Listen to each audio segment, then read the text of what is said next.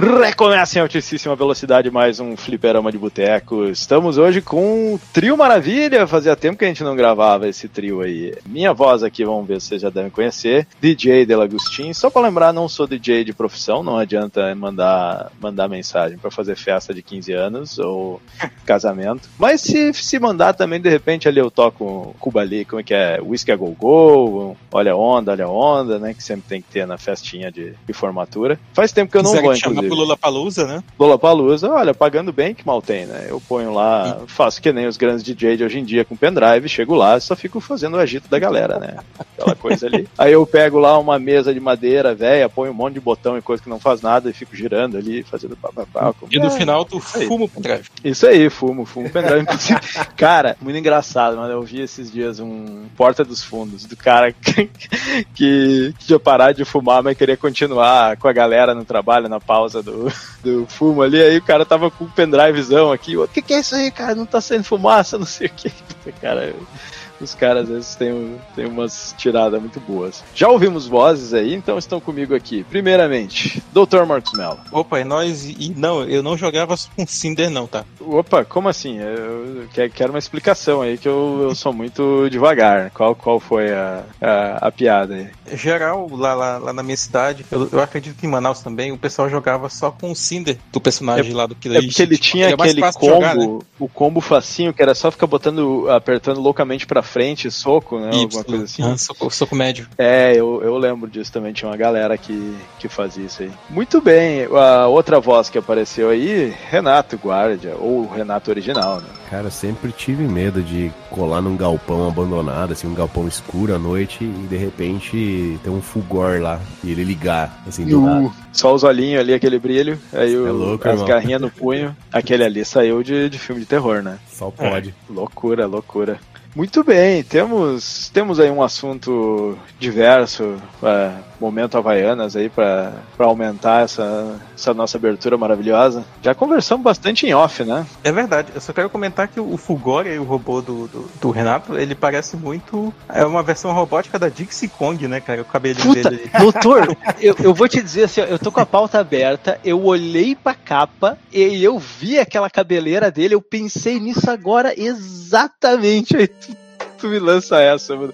Aquela, aquele chumacinho. Né? O chumacinho amarelo ali, um robozinho com um rabo de cavalo, cara. Puta que Muito pariu, igual, né? igual, cara. Ótima, ótima sacada, olha. Fiquei assim, ó. Ele não tem uns golpes que dá girote assim também? De repente ele dá uma pá de cabelo na, no, nos, nos caras, assim. Ele tem um uppercut lá, tipo um, um chorinho que assim, dá uma pois é, né? O Saber Wolf tem uma giradinha que lembra um pouco o movimento da, da Jinx, assim. O cara da Hair lá, montado na estação gráfica dele. Aí, tipo assim, de repente ele olha, tá passando o, o cara da faxina assim, né? Com um espanadorzinho assim dentro do balde, uhum. né? Aí ele olha aquilo, hum, tive uma ideia. É, eu tinha pensado também no, ali, né, o cara olhando pro modelo do robô, assim, tá faltando alguma coisa nesse robô. Aí já pôs no robô, põe no macaco, põe tudo aí. Não, olha, realmente é, é, um, é um detalhe de design cabreiro, né? Porra, por que esse porra desse robô tem um, um, uma porra de um rabo de cavalo, né, cara? Não, você sabe que tem um, uma curiosidade aí que o, o Jago foi uma versão ninja de um dos, dos model, modelistas, né? Ele ah, é? fez. É? bate, basicamente ele fez ele, só que uhum. pra dar uma diferença, ele deu um. botou um cabelo estiloso, assim. Uhum. Só pra não queimar mais pauta, que a gente tá comentando várias coisas do jogo. Uma curiosidade, cara, que eu queria saber se sou eu que tenho essa mania de versões capadas dos jogos. Eu, eu me amarro, cara. Tipo, o próprio jogo de hoje saiu pra Game Boy, as adaptações ali que tiveram do Donkey Kong e tal, que são dos uhum. jogos, mas assim, a premissa é a mesma. Eu acho bem interessante, assim, quando, quando eles pegam e fazem esses demakes, né, pra, pra plataformas menos potentes. Acontecia muito com Game Boy, acontecia muito com, com Game Boy Color, com Game Gear também, né? Então, sempre que eu vejo assim, essas versões adaptadas para plataformas menos potentes, eu acho tipo, interessante. Pelo menos jogar, dar uma testadinha ali e tal, ver qual é. Sim, eu, bom, eu não tive muita escolha, né? Como o meu Master System foi o meu videogame até o, eu ganhar um PlayStation, né? Eu não tive videogame das 16 bits. Uhum. é, pra mim, a, a, escolha era, era esses remakes. Aí eu joguei muito o Golden Axe do Master System, o Street Fighter. Não, Street Fighter eu não cheguei cheguei a jogar no Master System, porque isso aí veio bem no, no fim da vida, né? E, é, inclusive, eu descobri que, que ele existia, acho que depois que eu já não tinha mais o, o Master System, mas o Streets of Rage 2, que é estranhíssimo, né, do, do Master System. Mas por outro lado, a gente tem algumas versões que não são bem makes, né, ou até são, que eu particularmente gosto mais do que a versão do Mega Drive, né? Uma delas é o Sonic, que eu acho maravilhoso, Sim. e a outra, e essa eu ponho minha mão no fogo que é melhor, o, o Castle of Illusion eu acho muito melhor a jogabilidade e Olha os controles aí. do Master System do que do Mega Drive. Mas assim, sem sombra de dúvida. Acho maravilhoso. Aliás, um dos melhores jogos aí do Master System. polêmico essa, hein? Só faltou ali, hein, pra corroborar. pois é. os portáteis ali até era por uma questão, né, de que não, não tinha como fazer um hardware melhor pro, pro portátil naquelas épocas. Então, e aí é, era isso mesmo, né? Não era nem só pra, pra agradar o pessoal que, que ainda estava na geração anterior, mas era, era o caso de de uso ali, vamos dizer, de quem queria jogar no, no dia a dia fora do, de casa, assim. E eu acho muito uhum. bacana essas versões também, esses demakes oficiais. Na, na, época a gente só chamava de port, né? Não, não chamava de demake. Demake é meio que um termo que a gente usa para quando é meio que feito pelos fãs, assim, né? Mas acaba sendo o mesmo princípio. Né? Cara, deixa eu dar mais uma queimadinha aqui, né? De pauta e não de rusca, né? O versão do Super NES, eu tava lendo aqui no, numa revista que diz que 80% dos, dos frames foi capado, cara, pra, pra caber no Super NES as animações. Mas era, era a vida, né, cara? Pô, Mano, 80% era... é coisa pra caramba, velho. Como esse... e, e soa fluido ainda, né, cara? Tu, tu joga do, do Super NES, uhum. ainda é fluido, cara. É que a jogabilidade traduziu muito bem, né? Mas vamos parar de queimar pauta, então, já que tivesse é. aí essa grande abertura, vou chamar a vinheta e depois a gente continua, então. Simbora.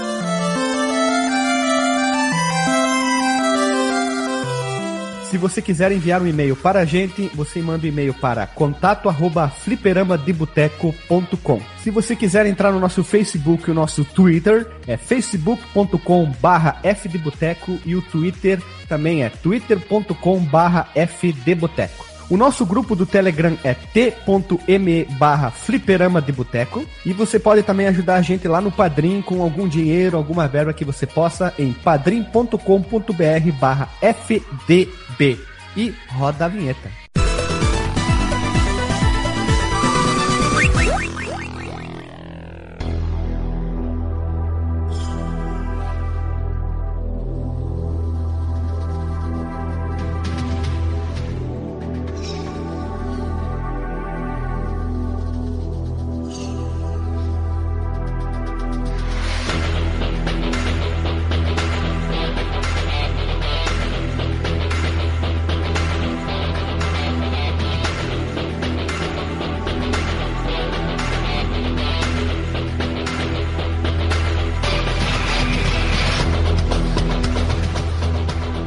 Voltamos da então, agora com a introdução desse joguinho maravilhoso, né? o Killer Instinto Selvagem. É jogo de ação, luta e muita putaria desenvolvido pela Sharon Stone enquanto cruzava as pernas. Eu tive que manter, né? Tá na pauta. Tenho certeza que foi o GZ que botou isso aqui, né? Tá muita cara Mas... do comentário do, do, do, Guilherme. Tá muita cara do comentário dele, né? Mas, é, tirando as piadinhas aí, o Killer Instinct é um jogo de luta, né? Muita porradaria que foi desenvolvido por ninguém menos que a Rare, ou Harry, ou Harry, como é que é? Qual que é a pronúncia oficial do Fliperão de Boteco? Acho que é Harry, né?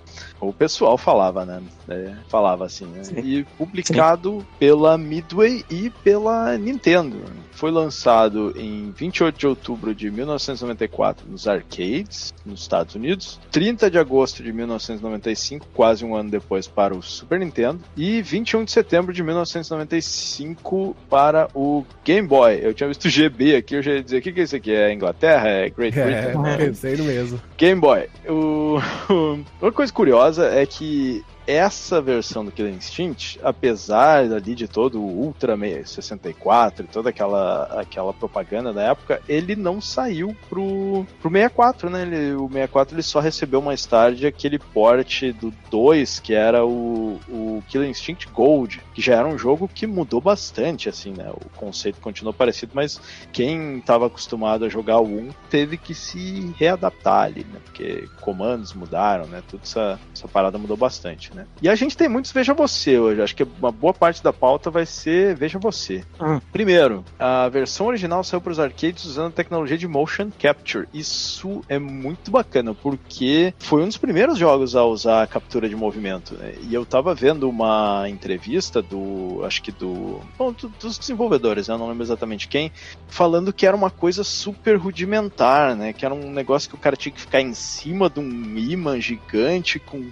com vários pontinhos no corpo que eram um imã e aquilo não era sem fio, aquilo era tipo, ficar pendurado num, num componente em cima, então devia ser uma loucura e, e estragava toda hora, né? E usava esses ímãs para detectar o, o, movimento. Então eram pioneiros aí na parada. Veja você, número 2, a versão do Super Nintendo ficou muito famosa, onde o cartucho do jogo era preto. Devido à limitação gráfica do console, o jogo sofreu severos downgrades, né? O, o Renato já comentou ali que muitos, muitos frames foram cortados, né? E, e também teve várias outras coisas que depois a gente pode falar um pouco mais nas sessões é, individuais ali de gráfico, desenvolvimento, jogabilidade, sobre essas mudanças aí. O Veja Você número 3, é, Game Boy e Game Boy Color saiu uma versão que funciona em ambos os consoles. Devido à limitação do console, infelizmente a gente não teve alguns personagens, né? O Cinder e o Riptor não estavam presentes nessa versão e muitos dos cenários e músicas foram excluídos e até o gameplay sofreu alterações porque ele tinha apenas dois botões, né? Então ficava um pouco mais complicado ali. Veja você número 4,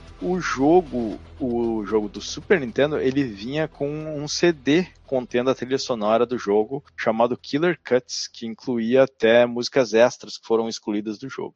Muito bacana a trilha sonora, inclusive, que a gente vai falar depois dela. Veja você, número 5, o jogo recebeu mais tarde cards colecionáveis dos personagens do jogo, o Killer Cards, eram 12 cartas no total, e atrás dela continha informações sobre cada um dos personagens. E, e essas eram cartas vendidas na época. Parece muito com cartas que eu tinha visto já na Ação Games, mas de outros jogos. Assim, eu tenho algumas lá em casa, inclusive, ainda de que eram umas fichinhas de, de personagens. Veja você número 6, o jogo recebeu também sete sequências de HQs com a história não canônica do game. São elas Killer Instinct 1, que vinha na Nintendo Power edição exclusiva de janeiro de 1996, Killer Instinct 2 e 3 de julho de 1996 e Killer Instinct 3 também diz aqui de 3 de julho de 96. Não sei se está tá certo aqui, né? Depois Killer Instinct Especial 1, Killer Instinct Especial 2 e Especial 3. Eu vejo você número 7. Muitos personagens tiveram seus nomes alterados durante o desenvolvimento do jogo. O Thunder passou por King Thunder em vez de ser Chief Thunder. O Cinder, que é um personagem de fogo, recebeu os nomes de Pyrotech, Hitshade, Meltdown, Magma e Afterburner. Esse aí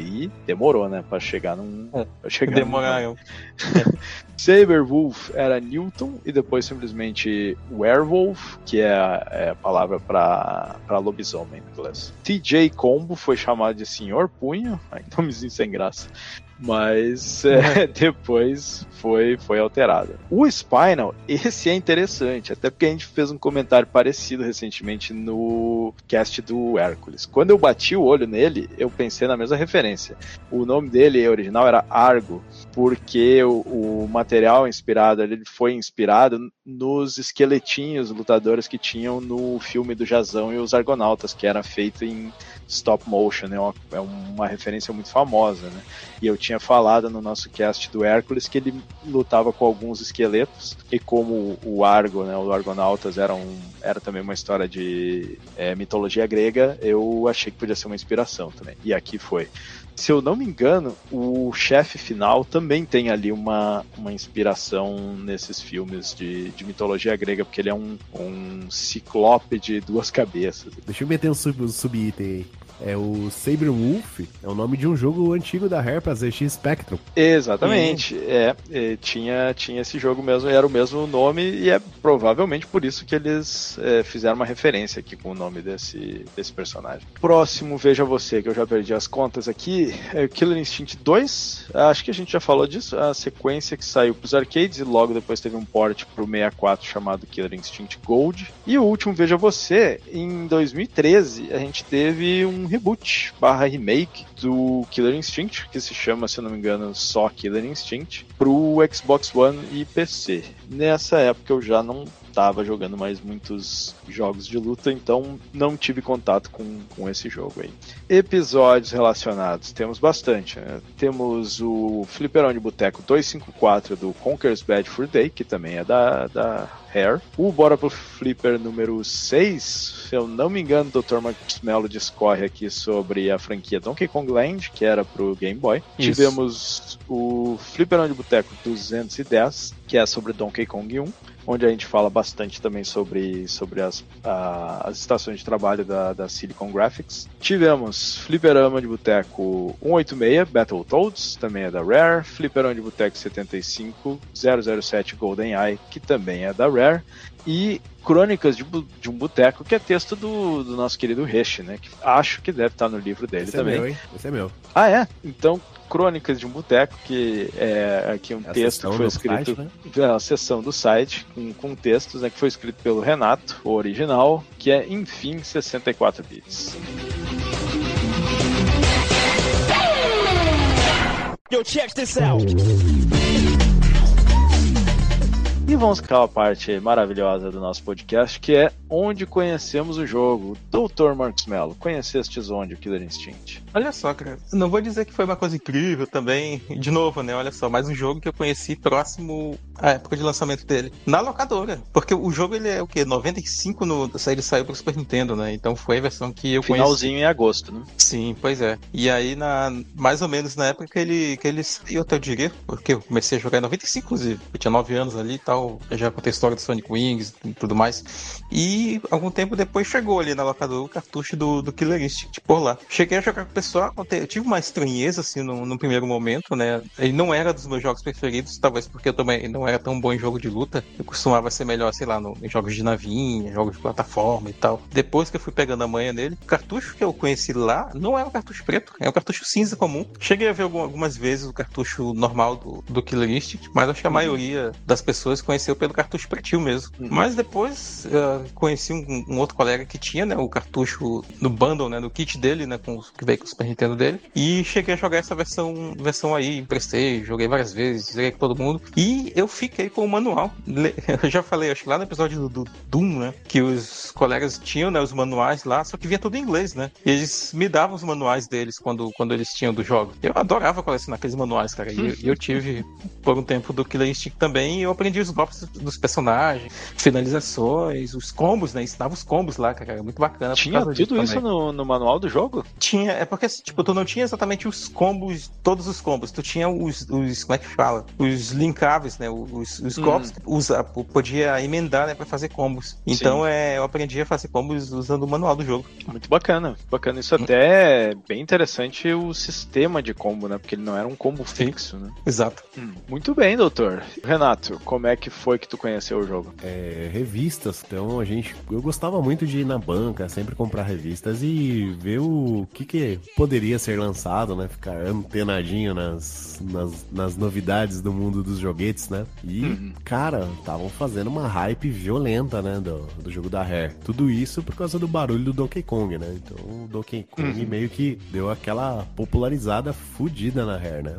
Isso pra, pra minha Sim. geração, né? O pessoal mais antigo já conhecia por causa dos jogos de computador, jogos de NES, uhum. mas a Rare começou a ser idolatrada pela minha geração ali por causa do Donkey Kong, né? Pela bruxaria que eles fizeram, né? Aí veio, veio, aquela, né? E se eles fizessem isso numa, numa, máquina melhor? Porque olha o milagre que eles fizeram no, no, Super NES. E se, eles fizerem não sei o que? Então tá chegando um jogo de luta de arcade que vai ser foda, porque ele vai vir com o selo do Ultra 64, que vai ser um novo videogame da Nintendo. E vocês já vão conhecer agora. Então ficou todo esse hype, né? Aí um hum. belo dia, ele chegou uma máquina dessa toda bonitona no flipper do shopping. Olha aí. Um dos moleques viu, ficou louco, velho. Já avisou para todo mundo na escola, a gente já matou a aula pra ir lá ver, né, cara? O flipper do shopping abria 10 horas da manhã.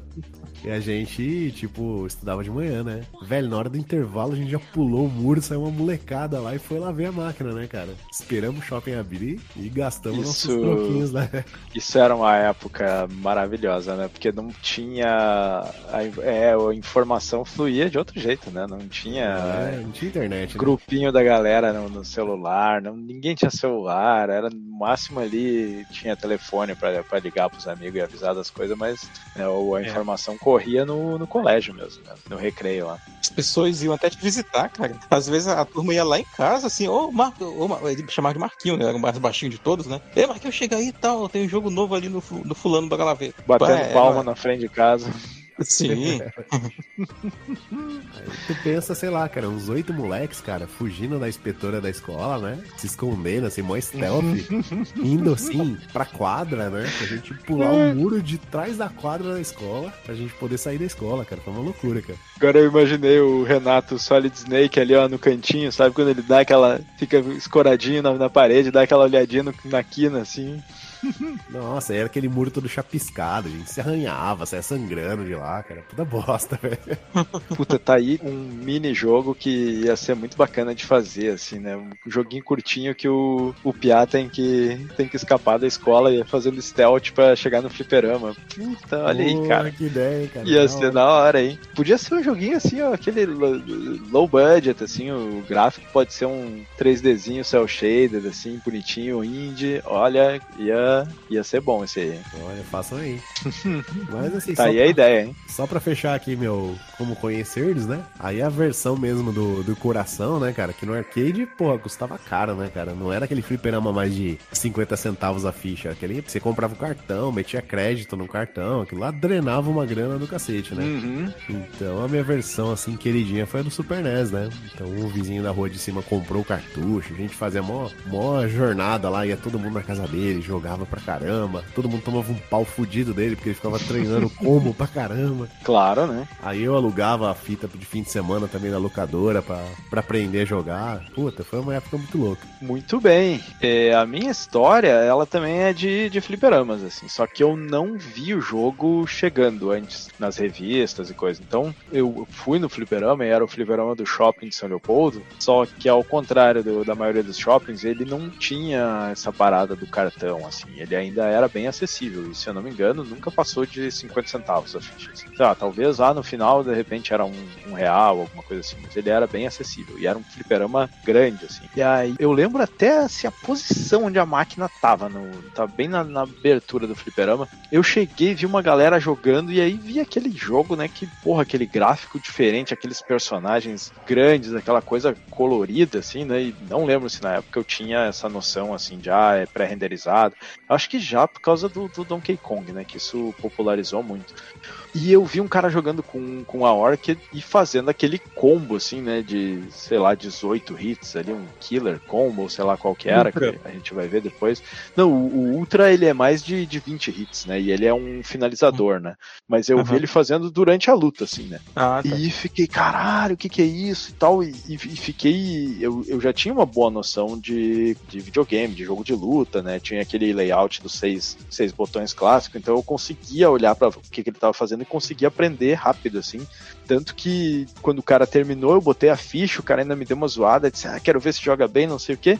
E eu consegui no primeiro round, assim, peguei a, a Orc também e eu consegui fazer a, aquele combo que é o mais simplão dela, que é começa com o, o helicópterozinho dos pés, dá dois soquinhos, faz o helicópterozinho de novo e termina com, com, a, com ela virando pantera, assim. E, e, como ele era relativamente simples, eu consegui pegar ele, só que eu não consegui fazer mais muita coisa além daquilo e morri, acho que no segundo, terceiro, terceira personagem, assim. E apesar de ter esse início onde eu aprendi aquilo muito rápido, eu não consegui evoluir muito no jogo, assim. E, e também, como o Renato falou, né, pô, eu, eu jogava jogava só de vez em quando no, no fliperama e tentei jogar na, nas locadoras, mas nessa época a maioria das locadoras do meu bairro já estava em declínio, assim, já não tinha muito mais é, Killer Instinct nessas locadoras e eu acabei nunca evoluindo e aprendendo muito bem o jogo. Assim, ele é um jogo relativamente complexo, né? Ele, ele tem uma curva de aprendizado meio complicada ali para tu pegar todos esses, esses combos, essa questão de conexão, saber que golpe conecta com o que, né? Mas foi, foi assim, eu lembro até hoje, assim, da primeira vez que eu vi ele nos fliperamas e, e foi muito bacana, assim, foi muito é, explosão de cabeça, aquilo, ver aquele jogo, ver aqueles combos, porque era uma coisa é, bastante inovadora, assim, né? Tinha alguns outros jogos que tinham combos, mas acho que eu nunca tinha visto isso daquele jeito. Assim.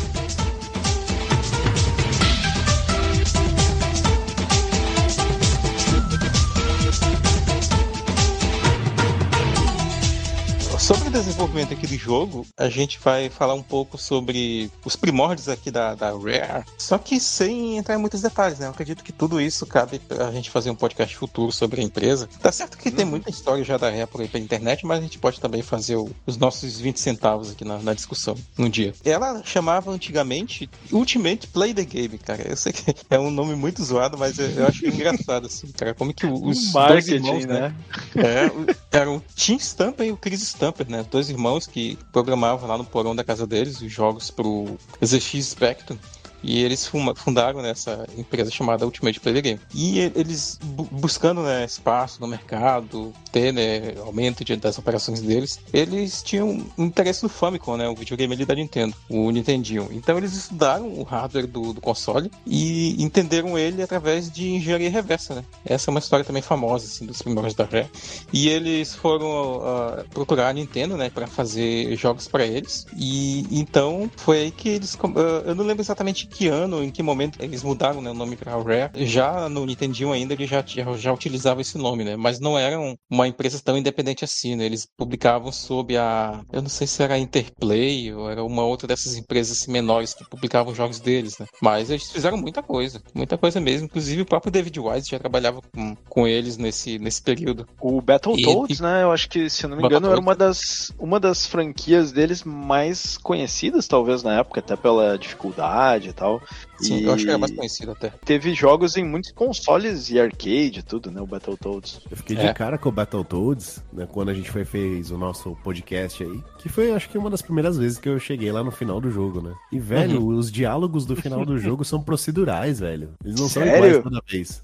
É, eles não são fixos. Mano, é verdade. Por que disso, né, cara? Essa hair aí sempre uhum. trazendo. Inovando, loucura. né? É. Sim, são bem genéricos, mas, mas realmente são, são diálogos que são. Eles meio que carregam ali uma, uma frase é, não é padrão sempre, né? Muda conforme termina o jogo ali. Uhum. E então aí depois, né, desenvolveram vários jogos pro, pro Famicom barra NES. Eles acabaram virando uma second party da Nintendo após aquela famosa história deles terem comprado com a grana que eles arrecadaram aquelas workstations, né, da Silicon Graphics, né, da SGI. A partir daí, daquele momento, montaram, né, a parceria com a Nintendo, né? Isso é uma coisa que a gente pode também aprofundar um pouco. Ah, para maiores detalhes dessa história em particular e para maiores informações dessa, dessas máquinas, como que elas funcionavam, como que era o hardware disso aí, ouçam o nosso episódio do Donkey Kong Country, que a gente tem a participação dos colegas lá da, do Retro Computaria, contando esses detalhes do, do hardware das estações de trabalho da SGI. Com essa chegada, né, eles mudaram nessa essa mindset, olha o coach aí na área, né, para fazer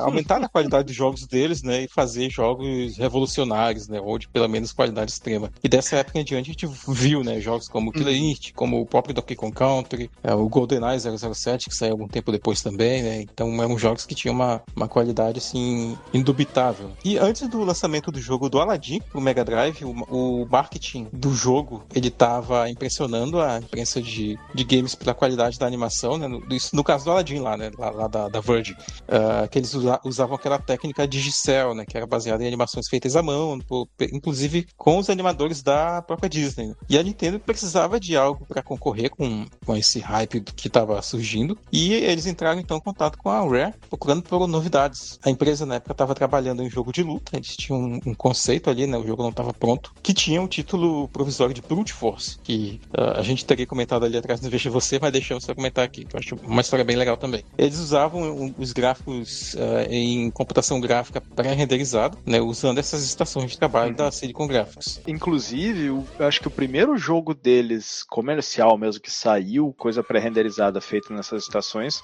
foi o arcade do Battletoads, que ele tinha duas coisas que eles usaram. Um era uhum. uma nave que servia de plataforma e ela ficava assim balançando assim de um lado para o outro e ela tinha sido feita em 3D e no final dos estágios tinha uma parte onde rolavam bolas de metal assim lá do fundo do cenário para frente e elas também eram bem simples, mas tinham sido renderizadas com, com essa Silicon Graphics, né? Então eles, eles tinham acho que acho que uma estação só e estavam começando a explorar assim, né? Esse esse tipo de, de gráfico. Uhum. Bem, e aí como a Nintendo queria mais dinheiro, né, para os seus cofres, eles queriam um jogo com, com essa técnica, né, para se destacar e também dar sobrevida pro próprio Super Nintendo, que era o console que eles tinham naquele momento e que já estava chegando, né, ao seu ao final do seu auge, né? A quinta geração uhum. já estava na área, né, com 3DO, com Eu acho que o Philips é... CDI conta também, né, nessa, nesse bolo. A Nintendo, ela precisava segurar o Super Nintendo porque ela estava atrasada com o Sim. com o 64, né? Os, o Saturn e o né? Play, isso, eles, eles saíram mais cedo e, e ela precisava segurar os jogadores no Super Nintendo até sair o, o 64, né? Para não, se eles comprassem uhum. outro videogame, seria mais difícil depois, eles já estando naquela geração,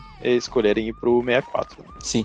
E aí o que, que eles fizeram? Eles pegaram uma franquia antiga deles, né? Que era o caso do Donkey Kong, que começou ali em 81, e, deram, e cederam, né? Pra Rare fazer a, a, a interação deles ali com a franquia. E eles pegaram, fizeram o Donkey Kong Country, né?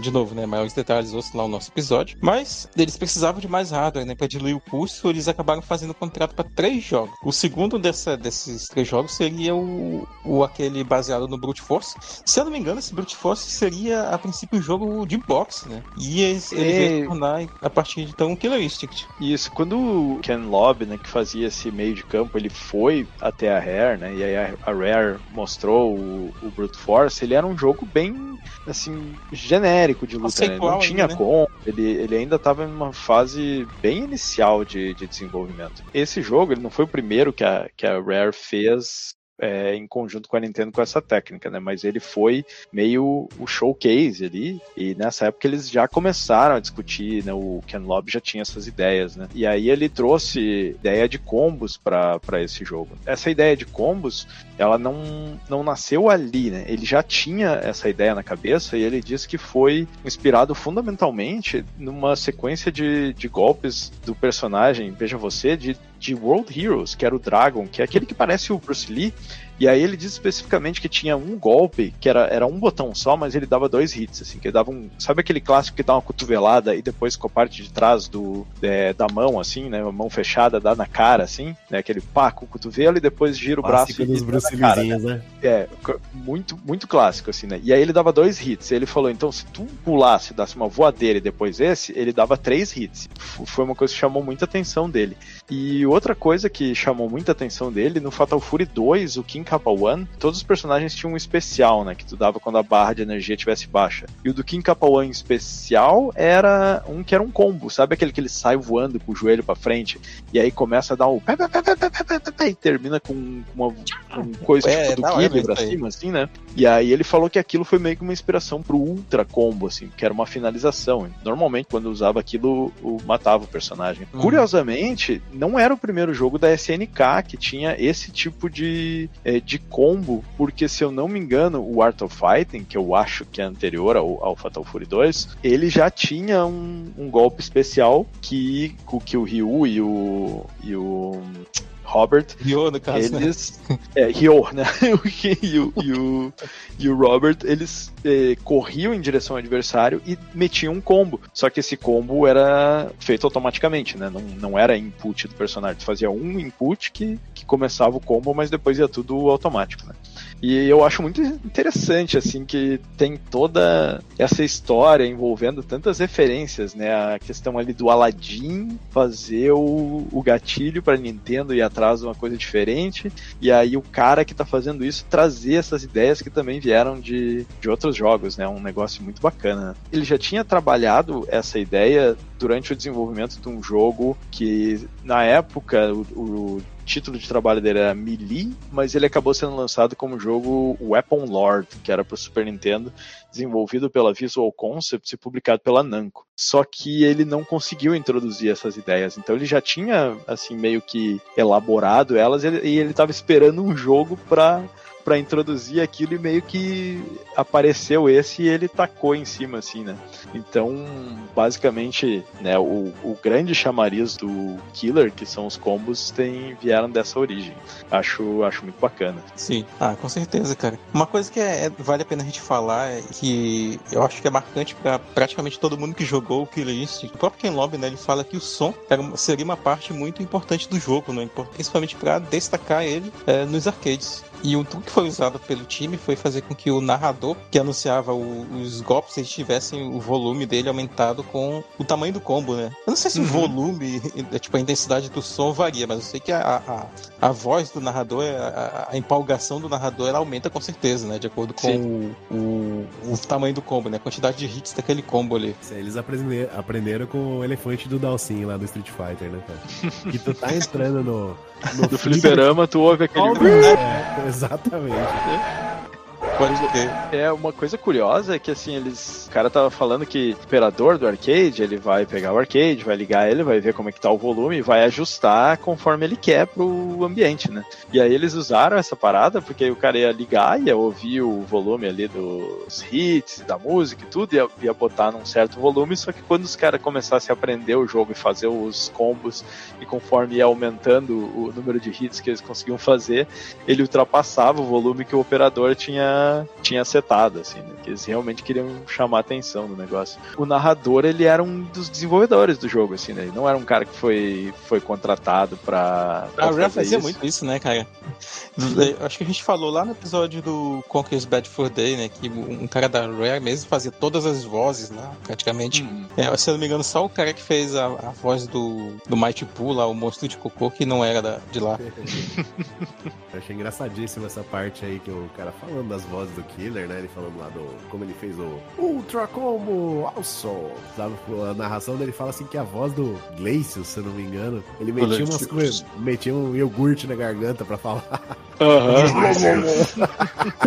Sério? Sensacional. Sim, manda isso, manda isso aí, cara. Eu tenho que ver isso aí. O hardware do, em si do arcade ele foi feito em parceria com a Midway. Pouca gente, eu não sabia disso até eu ter experimentado o, o arcade emulando, né? Claro, né? Não tive uma máquina hum. dessa, como eu falei. E, e foi é interessante assim o resultado, sabe? É, assim, é, é, eu pensaria, né? Eu acho que muita gente pensou na época quando jogou o Killer Instinct que ele tinha fatalities e tal, até porque o personagem fica tonto no final. Ele hum. tem umas finalizações, né? Até ver uma certa herança assim dessa parceria com, com a Midway, uhum. que era a, a detentora do, do, Mortal Kombat naquele período, né? Voltando a falar do hardware, tem umas pitadas da, da, das estações gráficas da Silicon Graphics, ó, gráficas da Silicon Graphics. E para armazenamento dos gráficos, né? Do, do, tipo dos sprites, do, do, da parte em si de, de armazenamento, foi utilizado HDs. E ele foi o uhum. primeiro arcade a utilizar esse tipo de armazenamento, né? Tanto que quando a pessoa vai jogar atualmente, né? Ela precisa baixar os arquivos do desse HD, né? Sim, que tem as HD ROMs, né? E um uhum. arquivo separado pro, pro, pros HDs, né? Sim. Eu não lembro se era esse jogo, mas tinha algum jogo no fliperama, e eu acho que era o Killer, mas podia ser outro, que usava HDs, e aí na máquina, o pessoal do fliperama colou lá um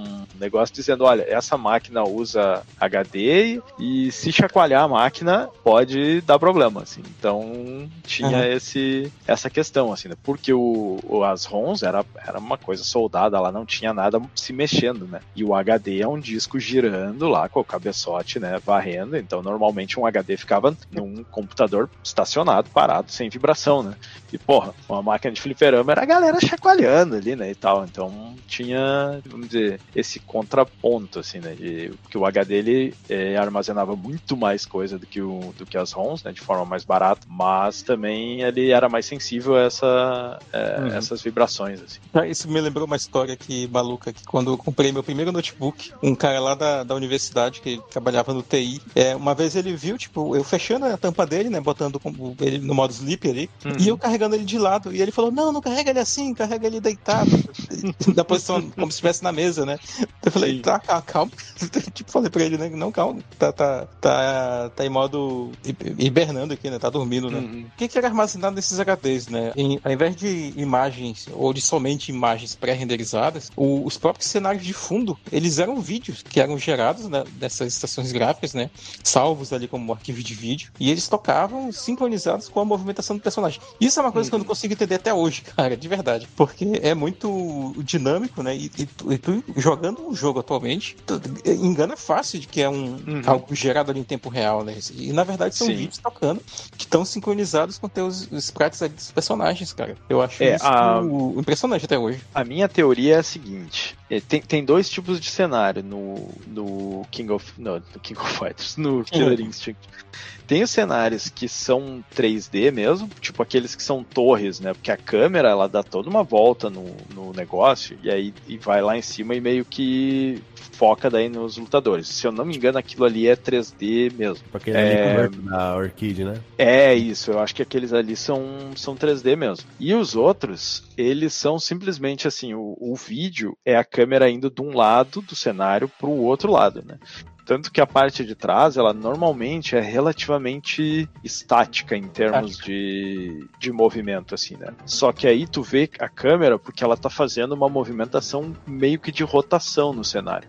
E nessa época, para dar essa profundidade, normalmente o que se fazia era camadas estáticas que se moviam em, em velocidades diferentes, que é o famoso paralaxe. Né? Só que essa era uma Sim. profundidade bem artificial, né? O que eu ouvi do, quando eu estava pesquisando, eles, dos desenvolvedores, eles pensaram em fazer assim, só que quando eles renderizaram o negócio, aquilo deu uma profundidade tão grande, assim, tão realista, que eles não conseguiram se desfazer da ideia de, de usar aquilo. E por isso que veio a necessidade de, de usar os HDs, assim. Então, uhum. a, o que eu acho que eles fizeram foi simplesmente renderizar um negócio que o vídeo seria a câmera indo, sei lá, da esquerda para direita ou da direita para esquerda. E aí, conforme os personagens iam caminhando de um lado para o outro, eles iam avançando ou voltando o vídeo para bater o ângulo de câmera. Assim, ah, se eu não me engano, era isso. É impressionante até tu jogando nas máquinas de arcade, porque eles não se movimentam só no eixo X, né? Vamos chamar assim, né? Tu vê uma certa movimentação lateral, né? Assim, pro, pro fundo e pra frente do cenário. Né? É, eu acho que isso é acontecia limitado, só né? nos, nos cenários que eram 3D, que era, que era essas torres. Mas Sim. aí nesses pré-renderizados aí era só movimentação lateral. Só que eu acho Sim. que a profundidade, né? Ela ajudava tu a achar que era, que era 3D. Assim. Uhum. Embora embora hoje a gente saiba que o hardware do arcade ele não seja né, o mesmo do Nintendo 64, a, a Nintendo aproveitou a expectativa que estava sendo gerada né, nessas máquinas para fazer a divulgação desse console, né, desse futuro console na época, com aquele selo Ultra 64 que inclusive estava é, sendo anunciado no começo do jogo, né? Aparece lá na, uhum. naquele na Tract Mode, né, aquele modo, modo demo lá, pô, é breve em tal mês de 95 na sua casa, Ultra 64. Hum, o que foi um engodo no final total, né? Total. Porque total o hardware do 64, uma das únicas coisas que ele tinha em comum com o hardware do, do Fliperama era o processador. O resto era tudo diferente, assim, né? Tanto que quando, quando eles trouxeram o, é, o Killer 2 pro que virou o Killer Gold do 64, os cenários eles eram 3D mesmo feito em tempo real, só que com uma qualidade muito menor do que os pré-renderizados. Né? Bem ok, pois é. E o sucesso disso ainda, pelo menos das máquinas, foi grande ainda, foi tamanho que cada máquina do Killer Instinct gerava em torno de mil dólares por semana. Por isso, cada máquina, tá? E, e, a gente precisa lembrar que isso era o finalzinho da era de ouro ali, né? Dos, dos arcades, né? Os arcades já tava em baixa, né, cara? Já tava a galera se desfazendo é. dos arcades. E o Killer chegou, desbancou Mortal Kombat, Street Fighter e ainda revigorou os arcades, né? Deu um, uma uhum. sobrevida aí. Mas o que eu ia dizer, cara, que a gente comentou essa parada do hardware do hardware selo Ultra 64, essa parceria com a Midway, num outro podcast que a gente falou de um outro jogo que levava esse selo, que é o Cruising, Cruising USA. Cruising USA, yeah. É verdade. Uhum. Eles usavam, é, inclusive, e... o HD também, né? Pra, pra armazenar os gráficos. E ele teve que concorrer ali com jogos que já eram 3D, 3D mesmo, né? O Virtua Fighter e o Tekken eram mais ou menos dessa época nos arcades. Assim. Uhum. E se segurou muito bem, né? Sim, com certeza. O primeiro Virtua Fighter é de 93, não é? E o é, primeiro agora é de 94. O Tekken é nos arcades é de 94. Ah, então é certeza que o Virtua Fighter é de 93 primeiro, então. Uhum. É, então já já estavam indo com concorrência pesada mesmo.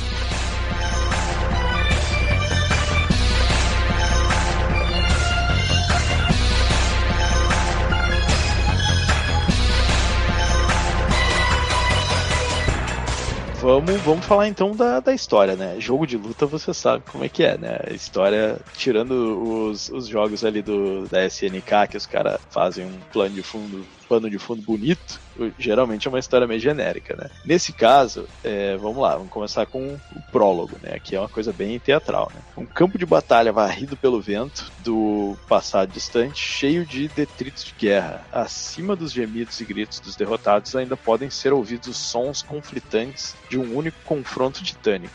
Dois grandes senhores de guerra Detrito de guerra, a galera tava cagando nas trincheiras, né? Ai, tá terrível. Dois grandes senhores da guerra, líderes de seus exércitos agora esmagados, estão presos em batalha com o próprio mundo como prêmio. Mas essa batalha épica não deve ter uma conclusão. De repente, os senhores de guerra foram engolidos em um nimbus de luz, desapareceram da face da terra, banidos para o reino de Limbo. Os heróis cansados da batalha, cujo feitiço prendeu os senhores da guerra, deram um suspiro de alívio. O Armagedon havia sido evitado, por enquanto. Gente, o que, que é isso aqui? Isso aqui tem. Eu nunca ouvi falar disso aí, velho. da onde saiu isso aqui, cara? Eu não, não eu conheço. acho que isso existia, mas eu não lembro de ter lido sobre isso nem no manual, cara, pra falar a verdade. Mas tem uma, um rolê assim mesmo. Que aí depois tu, tu tem a origem ali do, do Idol hum. e, de, e de outros caras que vão aparecer lá no Killer 2 ainda. É, o Idol parece uma criatura bem de magia, assim, né? Uma coisa, Sim, total. Né? Futuro. O mundo viu muito progresso nos séculos desde que os senhores da guerra foram banidos. Ah, olha aí. Nem todos para sempre. A poluição enfraqueceu o meio ambiente. Isso é uma coisa interessante. A gente vê em alguns cenários, assim, acho que até aquele que é, que é mais na torre, tu vê quando é, o personagem cai, meio que não parece um, um lago de, de petróleo, Poço, né? coisa assim. É. Pô, fosso. A, a, poluição enfraqueceu o meio ambiente, os governos caíram, o caos governa, com enormes, com enormes megacorporações lutando e destruindo umas às outras por ações da riqueza do mundo. Olha, parece bastante atual esse texto aqui, não quer é. dizer nada. Neste mundo sombrio, uma única corporação, a Amazon, quer dizer, Ultratech, sobe acima dos outros. Em vez de se unir em batalhas diretas com seus concorrentes, a Ultratech lucrou com o sofrimento deles, vendendo-lhes as próprias armas que usam um contra o outro. As vendas de armas não são a única fonte de lucro para a Ultratech. Sua divisão de entretenimento, olha só, produz a transmissão televisiva mais bem classificada do futuro, o torneio Killer Instinct. Cara, eu não fazia a menor ideia desse plot de que Killer Instinct era um programa, era um reality show, cara. Puta que pariu, mano. Era o Big aí. Brother, cara. Ai, meu Deus. Pensa quanto remédio de glaucoma foi para gerar essa história, hein, cara. Puta é. que pariu. Mas isso aqui é, uma, é um negócio de ficção científica clássico, distópico, cara. Sim. Puta, que nem aquele filme do. do é, que, que teve lá uma parte que é inspiração pro flashback, que tem o programa de TV lá no flashback também também. Era o filme do, do Arnold Schwarzenegger, como é que era? Puta, sei lá, tinha um, um filme assim, puta, o que não falta é jogo com esse plot de, de programa de TV. O, o, a, como é que é aquele que era um twin stick shooter lá, o Smash TV, se eu não me engano? Smash TV, sim. É isso aí. Nossa, isso é um, um trope praticamente, assim, né? De, de futuro é o, distópico. O nome desse filme do Arnold Schwarzenegger é o, é o, o Sobrevivente aqui. Running Man, eu acho que era em inglês.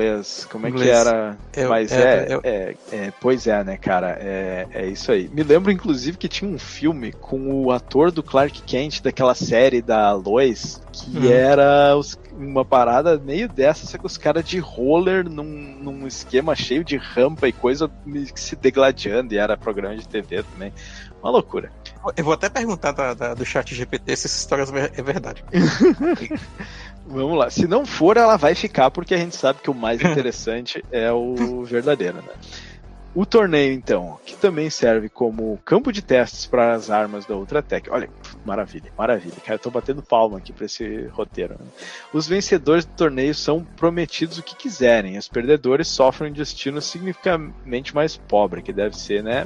Bom, a gente sabe que não é morrer porque tem o dois, né? Eles voltam. Nesse concurso sangrento que os nossos heróis foram atraídos. O TJ Combo era um campeão de pesos pesados que ele perdeu o título porque descobriram que ele estava usando umas paradinhas. Só que no caso dele dele eu acho que era mais. Ele tinha uns braços, acho que robóticos, sei lá, sei lá, era, tinha alguma coisa a ver com, com melhoria nos braços dele.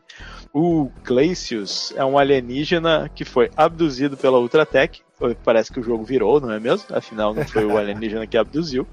E essa é a chance dele de escapar. O robô Fulgor foi feito pela, pela própria Ultratech, né? Pra concorrer no, no Killer Instinct. E, bom, cada um lá tem, tem as suas razões. Acho que o, a Orchid, ela é meio que. Eu sempre achei ela meio protagonista, apesar dela não ser ali a primeira da seleção e tudo, porque ela trabalha, se não me engano, pro governo e ela entrou no Killer Instinct para conseguir provas. Ela é uma agente secreta para conseguir provas contra a Ultratech, né? O Jago, eu não sei qual é a história dele. Ele é meio que o protagonista, né? Eu sei que no final eles acabam descobrindo que ele é meio irmão da, da Orchid Isso. e tem. Só que ele é meio que um monge, um né? Monge desse lutador, né? assim. Só que ele se veste quer... ninja, né? Ele quer acabar Olha com aqui, o mal ó. interior e quer acabar com o mal do mundo, né, cara? Ele tem um propósito meio. meio. como eu posso dizer? Altruísta aí. Altruísta, isso. Olha só, o, o, o DJ Renato, essa história é verdadeira. Perguntei aqui, ó. O prólogo da história, disse o chat aqui, ó. O prólogo da história se passa muitos anos antes dos eventos do jogo principal. Uma antiga civilização chamada, chamada Astralana existia em harmonia com a natureza e possuía blá blá blá blá blá. A civilização foi ameaçada pela chegada de Gargos, que é o, chefe do Killer Instinct 2, né? Um poderoso e maligno que buscava dominar o mundo. Aí só fechando aqui o, os personagens, né? O hum. Cinder e o Riptor são experiências da Ultratech, né? Eles querem a, a cura, né? Uhum. O que mais que tem aqui? O, o Saberwolf tá entrando porque ele tem sofre de licantropia, ele quer uma cura também. O Spinal. É, é, basicamente ser um lobisomem, né? Isso, exato. O Spinal, ele é tipo um experimento da a parte Resident Evil da Ultratech aí, de reavivar os mortos. Tipo, que ele é só um esqueleto, cara. Como é que pois é, né, cara? É claramente magia. Como é que o cara, como é que vai ter tecnologia que vai reviver o cara sendo só esqueleto, mano? Ai, que maravilha. o, o Thunder é tipo de um, de um representante dos nativos americanos, uhum. mas ele tá em busca do irmão dele, né? E fica meio no ar que o irmão é o dele Eagle, pode né, o ser nome o... dele, o irmão dele. Então, pode, tem um, fica meio no ar que ele pode ser o Spinal, esse Eagle.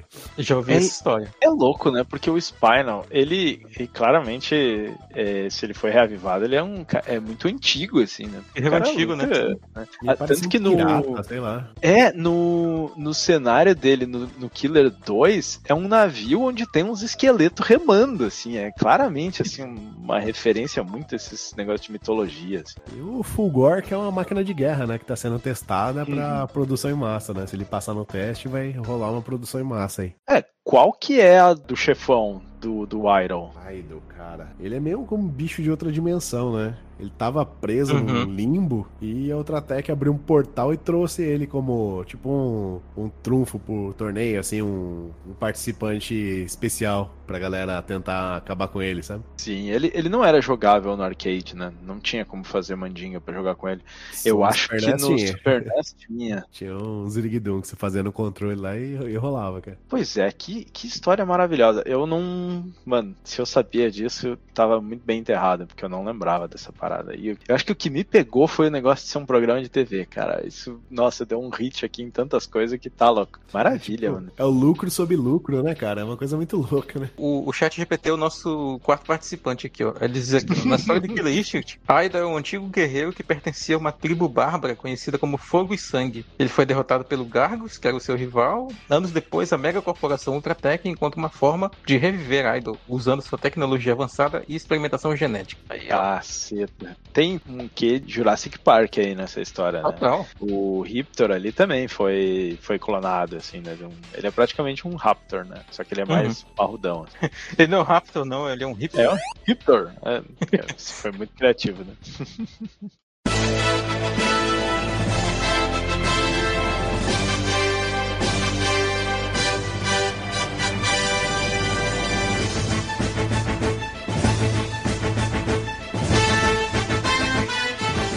Vamos pra jogabilidade então? Partiu. Então vamos lá. A jogabilidade ela bebe muito dos games de sucesso da época, ou seja, Street Fighter e Mortal Kombat. Porém, ela tem um diferencial, que foi um sistema de combos, que foi o fator de sucesso, né? O que se destacou. Apesar do jogo ser lindo graficamente, inovador, o responsável por trazer esse jogo pro panteão dos jogos de luta foi exatamente o sistema de combos. Esse, esse, sistema de combo ele muda meio que de um jogo pro outro, né? Então eles experimentam muito. No Killer 1 ele é um pouco mais simples, depois ele é evoluído pro Killer 2. Teve muita gente que não gostou, tipo eu. Não gostei. Eu, eu, me senti mais Confuso, burro, né, cara? Não cara. consegui fazer mais nada. Não gostei do, do, do, do Killer 2 do sistema de combos, não. Eu sei que não é o momento de falar disso aqui especificamente agora, mas eles mudaram até o, o, o, os comandos para fazer os golpes especiais dos personagens. Pois sabe? é, cara, isso aí eu não gostei. Isso cara. não se faz. Pois é. Eu lembro que eu joguei uma vez no arcade 2, aí peguei a Orchid, né? Que é a única que eu sabia jogar. Fui tentar fazer as paradas, não saía nada, mano. Puta é. merda. Sabe quem mais faz isso, né, DJ? A, a dona, no, atualmente não Midway mais, né? Mas o pessoal do, do fala, né, cara? Mudaram é, todos o... praticamente os, os, golpes aí dos personagens. O Scorpion, por exemplo, nunca mais foi dois pra trás, soco, pra soltar Poxa. o arpão dele. Sacanagem. Fica frente agora. É, uhum. cara. Hum. Não gostei, não. Eu sou, sou das, das antigas.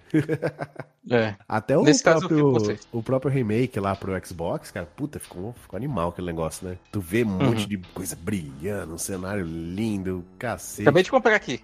É, pra não, PC. É, é, bom o jogo, cara. Só que ele meio que traz umas coisas do 2, cara, que eu não gostei tanto, né? Uhum. Mas é um, é um bom controle, é um bom jogo pra você quebrar o controle, né, cara? Porque você vai usar pra caramba os botões direcional lá, ficar girando, fuder o dedo pra caramba lá, porque. Teve uma época que eu tava meio pilhado, né, cara, de, de jogar online. Aí eu Sim. jogava com o Saberwolf, que é o único que conseguia, assim, derrotar alguns dos viciados da internet, né? Mas meu amigo arrancava a pele do dedão, você é louco. Então, o, aqui... o Killer de 2013 é o último que tem, né? Isso, mas Sim. ele entrou Eles naquele só esquema. foram fazendo seasons ali, né? Isso, ele entrou nesse esquema de seasons, né? O jogo original, assim, lindo, né? Ele é limpo, né? Ele foi oferecido de graça, mas ele só vinha com o Jago. O Jago e um lutador por semana ia liberando para você experimentar. Ah, eu lembro que tinha essa parada aí.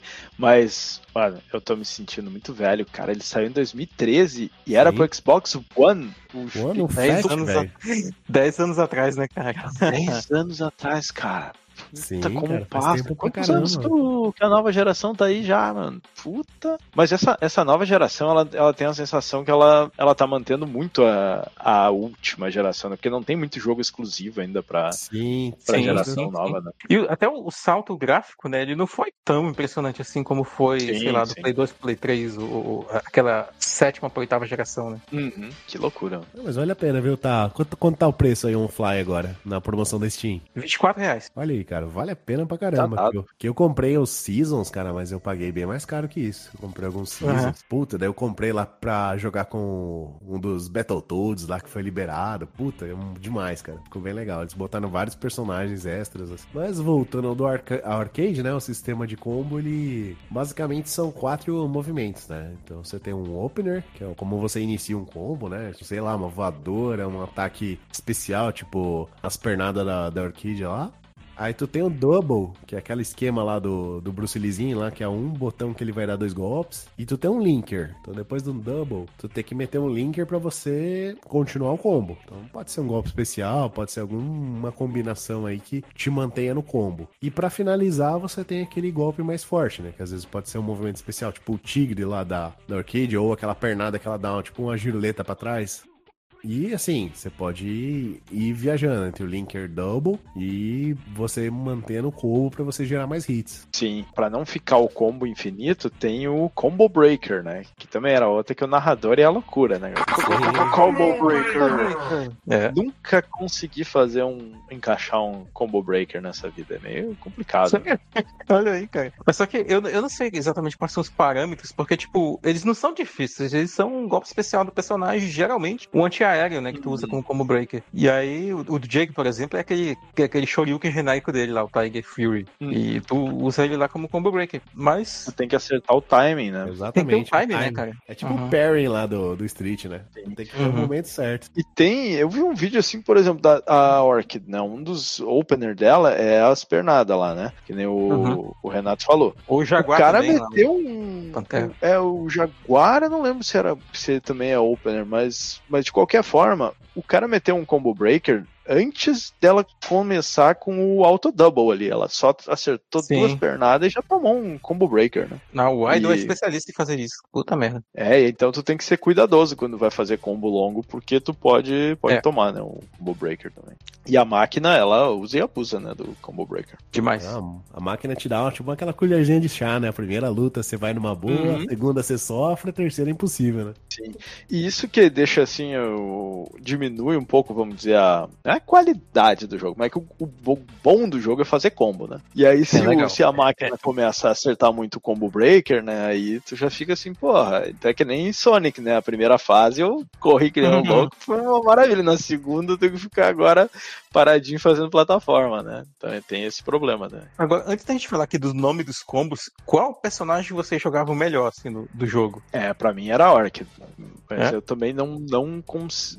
sei lá, foi porque foi a primeira que eu vi, a primeira que eu consegui fazer combo, eu acabei não me especializando em nenhum outro. Ele é assim. é muito ágil, né, cara? Eu, eu, gosto de jogar com o Jago também. Com ele, o Cinder também, mas eu não sei fazer combos longos com ele. Só aquele uhum. 8, 10 hits no máximo. O Jago conseguia fazer até 13 a, a, Orchid também, às vezes. Mas eu não, eu não sei, assim, de cabeça qual era a sequência de movimentos para fazer os combos maiores dela. Gostava, assim, da Orquídea, Fulgor e do Glacius, nessa ordem. O Fulgor, Fulgor é legal mesmo também. E tem uns combos bem bacanas. Sim. Aí, o nome dos combos aqui, ó. O triplo tem, que é, é com 3 hits, claro. O Super, é com 4 hits. O Hyper, é com 5. O Brutal, Brutal, 16. Brutal Combo. Esse tem, tem o gosto na boca, com certeza. Quando ele fala isso.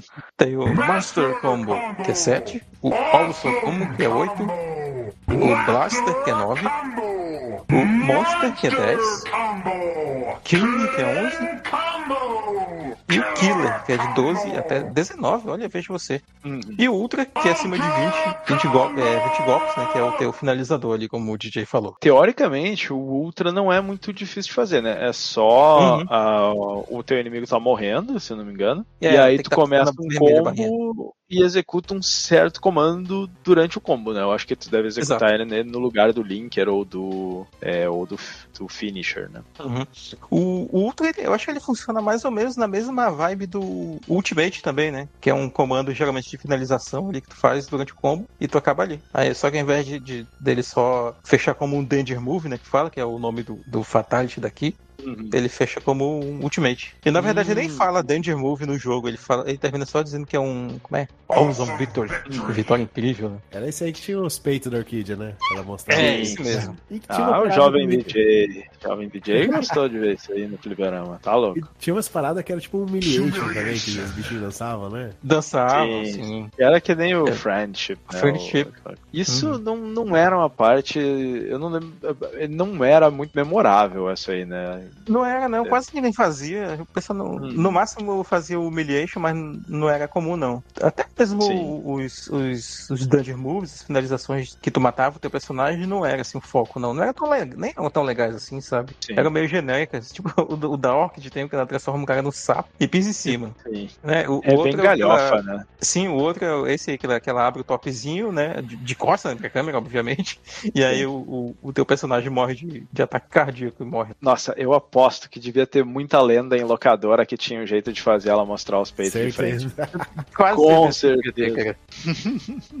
é, e, e, era, era basicamente isso, né? Era o sistema Sim. de combo ali e né, é, o resto é jogo de luta clássico, né? Cada personagem ali com seu, seus botões, né? seus botões, seus especiais. É muito. Ele, ele era bem fácil de executar os, os botões, não, não saía difícil. A jogabilidade era bem acertadinha, assim, né? Era uhum. mais uma questão de tu aprender aprender o jogo, assim. Mas, uhum. mas tu ia bem, era um jogo rápido. Né? É, eu não sei vocês, mas uma estratégia que eu usava muito, eu uso muito até hoje, na verdade curiosidade quando eu vou rejogar o jogo. É, tipo, imagina na versão do Super Nintendo, o controle do Super NES, né? Tem X, B, Y e A. Hum. Pra iniciar um combo, e eu lembro de ter visto isso no manual, eu usei demais, cara. Tipo assim, tu, tu imagina o X, o Y, B e A como se fosse uma cruz. E tu começa hum. com uma voadora no X e tu pula pro B. Então tu pode fazer vice-versa também. Tu começa com uma voadora no Y, tu pode pular pro A. E também tu pode fazer isso vice-versa. Ou do L e pular pro R e vice-versa. Então, e é muito eficaz, assim, pra iniciar, e tu pode, pode emendar isso com um golpe especial,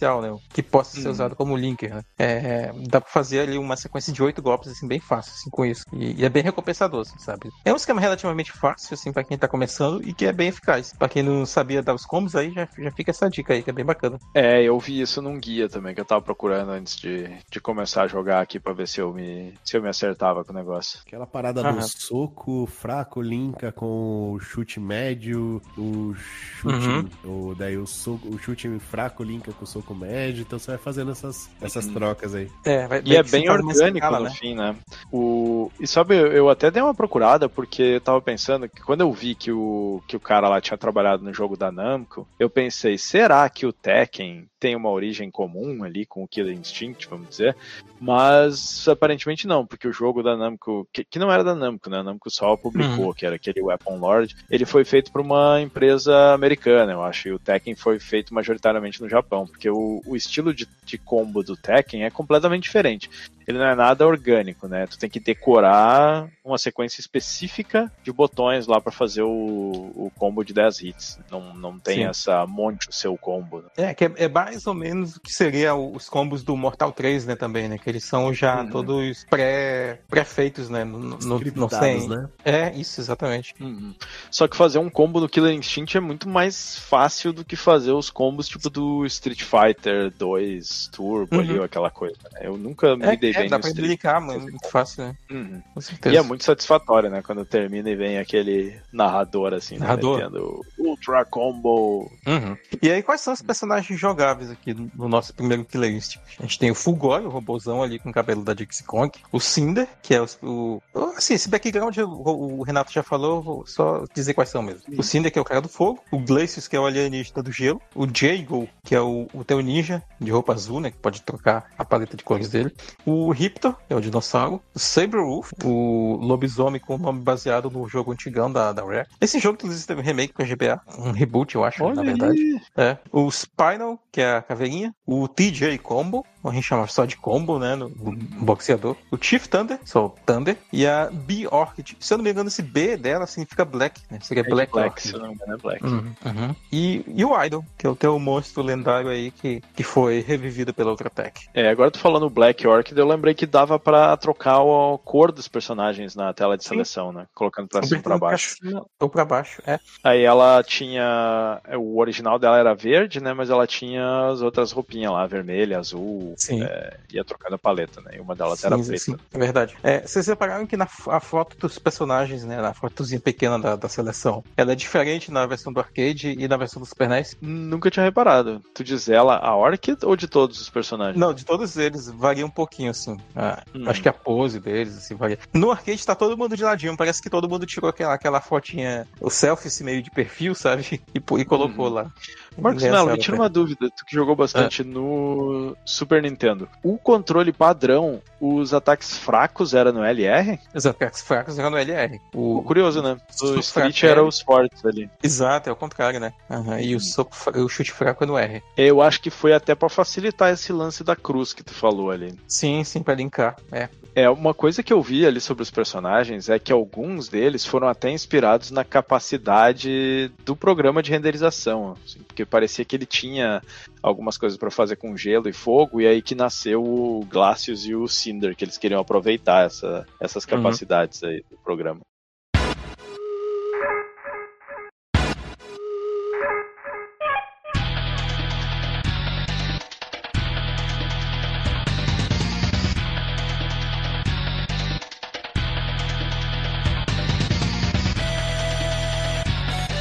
Vamos falar da, da, trilha sonora, assim, eu, eu não cheguei, infelizmente, tem, tem bastante, tem até documentário sobre a trilha sonora e o som do jogo, mas eu não uhum. pesquisei muito, assim, eu vi que ela foi composta pelo Robin Binland e o Grinding Norgate, acho que é assim que, que pronuncia. Acho que é isso mesmo. A gente já falou que ela foi lançada como um CD antes, né? Que, que ele vinha nas primeiras 100 mil cópias do port do SNES. Olha e, aí, se eu não me engano, é, ele, ele é bem hum. limitado, hum. assim. Talvez tenha sido lançado depois separado, alguma coisa, mas pelo que eu li era isso. E as 20 primeiras mil cópias do, do Canadá também. A trilha sonora é muito boa, assim. Ela é um metal pesado, né? E, e ela tá, tem muito a ver com o jogo, assim, né? Ela fica, fica bem bacana. Eu tenho, apesar dela ser um pouco mais heavy metal, de alguma forma, a trilha de abertura do, do Killer, pela aquela guitarra mais pronunciada, assim, ela me lembra um pouco de Joe Satriani, algumas trilhas do, do Satriani. Pode crer, bem e, melódica, né? Sim, e nossa, é uma, é uma coisa assim, né? Super melódica, aquela guitarra super pronunciada, assim. E aí, do, durante o jogo, cada estágio aí tem a sua ali com, com a sua inspiração, né? Mas é, é muito boa, assim, a qualidade, né? Ela é bem instrumental, assim. Eu, eu não lembro como que foi a qualidade do porte do Super Nintendo, porque aí eles já tiveram que dar uma aquela adaptada, Sim. né? Era bem mais baixo, né? Uhum. Sim, é, também, também. Eles usam samples, assim, de qualidade um pouco menor também, mas ainda assim é muito boa, sabe? Ela funciona pro console. É, eu demorei muitos anos, assim, pra ouvir a do arcade, né? Só quando eu já fui testar a emulação mesmo. Ela, ela é diferente, inclusive, da trilha que tá no CD, sabe? A trilha do CD, ela, ela é um rearranjo, né, na verdade, dessas, uhum. dessas músicas, né? Tanto que a, acho que a própria versão do arcade, elas são, são sampleadas, né? Com algumas coisinhas, assim, de instrumento de verdade, mas que funciona Sim. bem também pra caramba. A versão do, do Super NES, ela usa alguns, alguns artifícios, assim, para economizar espaço. Por exemplo, o tema da, da Orchid, que talvez seja um dos mais famosos, que é, um, é o mais técnico, assim, de todos, né?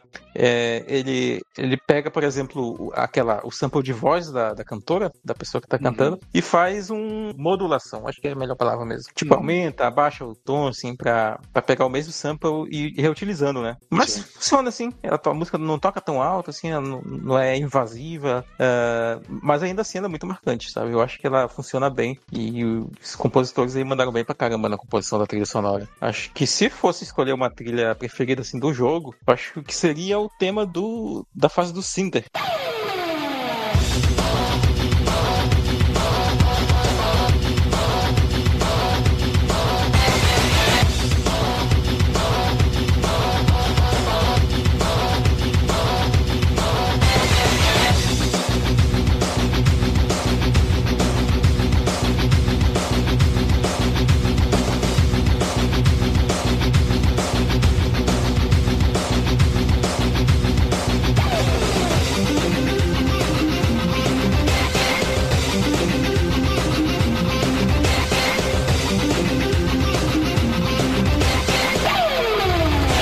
É o mais metalzão, assim, de todos. Se vocês quiserem escolher uma pra, de repente, colocar um trechinho aí na edição, também podem ficar à vontade. É, eu vou ficar com feijão com arroz, que é a de, de abertura, né? Da, da tela uhum. de abertura.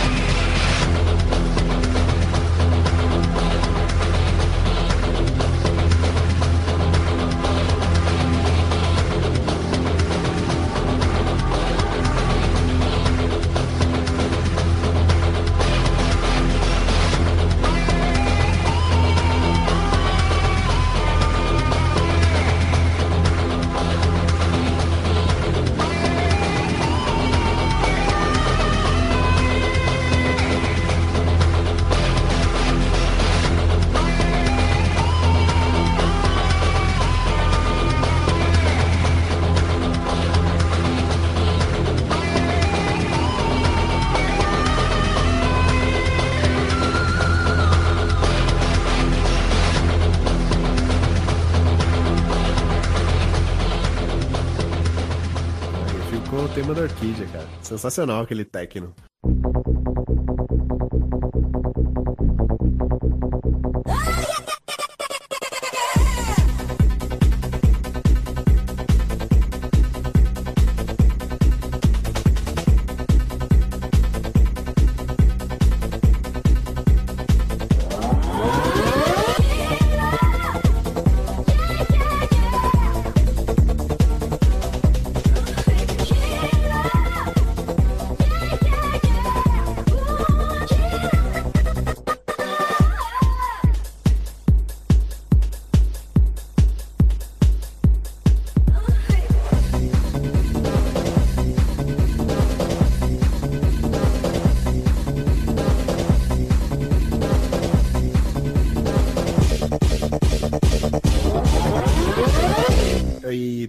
No Spotify, pra quem quiser ouvir. Olha aí, interessante. Lá, Killer Cuts. Killer Cuts. Tudo bem, os caras tão estão mamando essa teta até hoje. Né?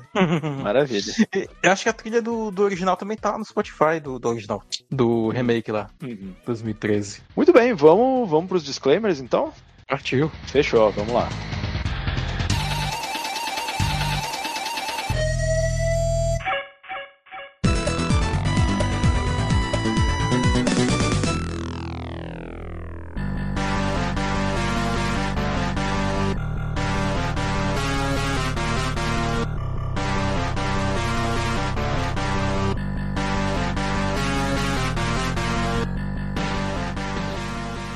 Voltamos dos disclaimers. Opa, não, voltamos da vinheta para os disclaimers. Olha aí, ato falho, ato falho. Vamos lá, é, Marcos Mello, comece o senhor, por favor, com. Não, desculpe, doutor Marcos Mello, comece o senhor, por favor, com o seu disclaimer. Vamos lá. Só uma última coisa que eu esqueci de falar aqui, que eu já citei no outro jogo da Rare lá, eu acho que eu falei no próprio Case Battlefield aí, é do Ken Lobby, né? Que ele dá o nome a uma das armas lá do GoldenEye, né? Club, que é uma metralhadora lá. É curiosidade, não bem, sabia. bem curiosidade. piadinha interna da, da Rare, né, cara? Eles faziam hum. muito isso. Humor inglês, né, cara? Aquela parada bem sutil.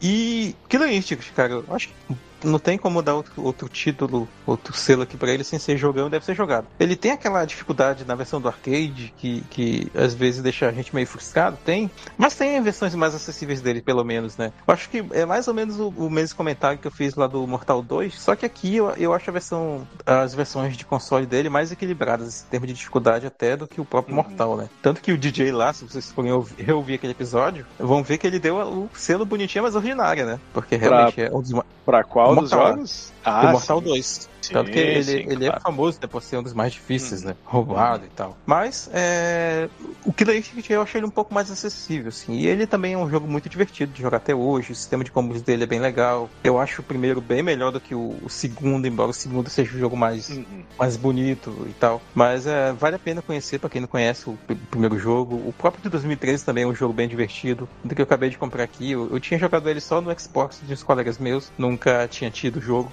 Acabei comprando aqui para me redimir. Mas é isso. Jogando deve ser jogado. Quem não conhece o jogo, vale a pena ir atrás, né? Você que jogou, conte sua história com o jogo aí também, né? E é isso aí. Muito bem. É, Renato Original, seu disclaimer. Não é só um jogo, né, cara? Tu, tu vê que tem muita história envolvida. É tem mesmo. o desenvolvimento do, das plataformas, tem a evolução da tecnologia. Você vê que o jogo, ele passou, ele, ele veio como para demonstrar assets tecnológicos, né? Veio para demonstrar novas é um marco. tecnologias. É um, é um marco, cara. Antes disso, você não tinha arcade com HD. Você, pô, tem um vídeo renderizando o cenário de fundo. Então foi uma coisa assim revolucionária. E além de tudo, cara, não é um jogo ruim. Então, geralmente a gente fala, você vê alguns marcos tecnológicos, mas você vai tentar revisitar e envelheceu, é, datou, passou do tempo, você não consegue jogar. Mas esse tá redondão, velho. Então é um jogo que esteve no panteão dos jogos, né? Teve lá com o Street Fighter, que é essa franquia enorme. O Mortal, que tá vindo agora, tá tão reinvestindo no Mortal depois de um, de um hiato aí, de, uma, de um tempo que passou embaixo a, a, a franquia. E eu acho que eles tentaram trazer de volta é, o Killer lá em 2013. Olha isso, faz muito tempo. Então, eles tentaram trazer de volta, talvez eles podiam requentar um pouco mais essa panela e trazer um, um pouquinho com alguma diferença, alguma coisa que traga mais público, porque é um jogo, eu acho que tem lenha para queimar ainda, é um jogo que ainda tem um caminho. E cara, meu selo é um jogão que merece ser jogado. É o puro creme do milho, é fantástico, é nota 10. o creme do milho fantástico. Não tem, não, não tem o que tirar desse jogo. O é. puro creme do milho fazia tempo que não, que não aparecia por aqui, né, Olha, né, cara? Acho que esse é. aí é o flashback só, hein, por enquanto. Hein? Muito bem. Sim. Dá até pra bem. gente colocar aqui o comentário do Alexandre sobre esse jogo. O meu disclaimer não poderia ser diferente de todos os que eu já falei antes. Foi um prazer gravar esse episódio, programa diferenciado. É os melhores, cara. É maravilhoso. O jogo inconcebível, cara. É uma coisa inacreditável. É, é como fala o Renato Guardi, é o puro creme do milho, cara. Vamos lá, então. O, pra fechar aqui o meu disclaimer, cara, eu tenho dois selos para esse jogo. O primeiro Olha. é o que faz muito tempo que eu não uso, que é o problema não é você, sou eu, né? Por quê? Porque como eu falei lá no, no começo, eu não me adaptei, assim, eu não consegui aprender, eu não consegui, sei lá, acho que eu nunca consegui fazer um combo breaker e tal, mas porque esses jogos exigem uma certa dedicação, né? E, e a sensação de progresso num jogo de luta é completamente diferente da sensação de progresso em qualquer outro jogo, onde o, o progresso do jogo de luta é tu melhorando no jogo, né? E o progresso, na maioria dos outros jogos é, tradicionais, single player, né? É tu avançando na história do jogo, tô avançando no, nas fases, né, indo até o fim do jogo. Aqui é completamente diferente. Hoje em dia eu acho muito complicado para mim pegar um jogo de luta e botar a dedicação assim para se tornar tão bom a ponto de, de me divertir bastante com ele. Então por isso eu trago esse problema, não é você, sou eu. Né? Até tentei jogar agora novamente ali, né, pra, pra pauta, joguei acho que, sei lá, uma meia horinha assim, e além do combinho que eu conseguia fazer com a Orca, que foi o prim primeiro combo que eu aprendi olhando o cara fazer lá no fliperama, eu não conseguia fazer muita coisa, né? Então teve, teve essa sensação de novo. Conseguiu terminar? Não, nem com, com, com continue lá, empaquei, né? coisa, e aí acho que travou alguma coisa, foi meio difícil de emular ele, eu tive que catar ele umas é coisas obscuras, um né? pouquinho chato. É, e no, no meme tradicional não funcionou e tudo, eu, eu queria jogar a versão de arcade mesmo, né?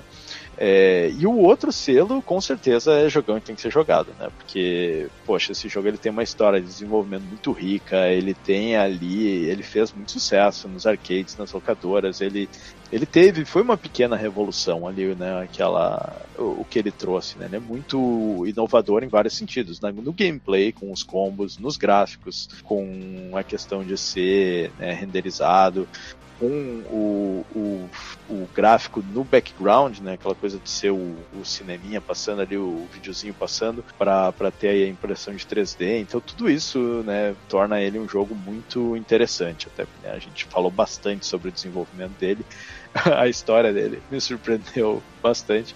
Então é. fica aí um jogão e tem que ser jogado, né? É, quem tiver interesse em jogo de luta, nunca tiver jogado, acho que é um jogo bem interessante pelo, pelo sistema dele de, de combo. E ele tem uma gama de personagens ali que é muito louca, né? Porra, é esqueletinho, é, é, é dinossauro, é, lobisomem, alienígena, robô, tudo, né, tudo isso num set de 10 personagens, mais o chefe ali que parece aqueles stop motion, né, da, dos filmes antigos ali. Então, muito bacana. E vai ficar esse aí o, o selo, meu selo, né, jogando, tem que ser jogado. E era isso. Valeu, galera. Até mais. Falou.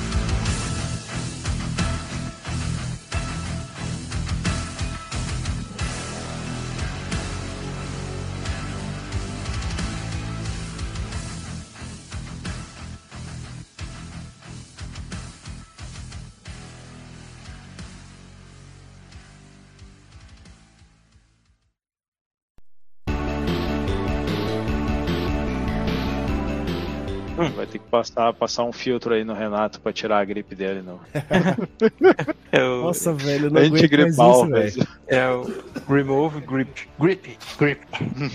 Remove Grip. Ai, ai, teremos. Esse aí vai pros extras. Aí. Aproveita pra Eita porra, tosse bem aí agora. Sai demônio.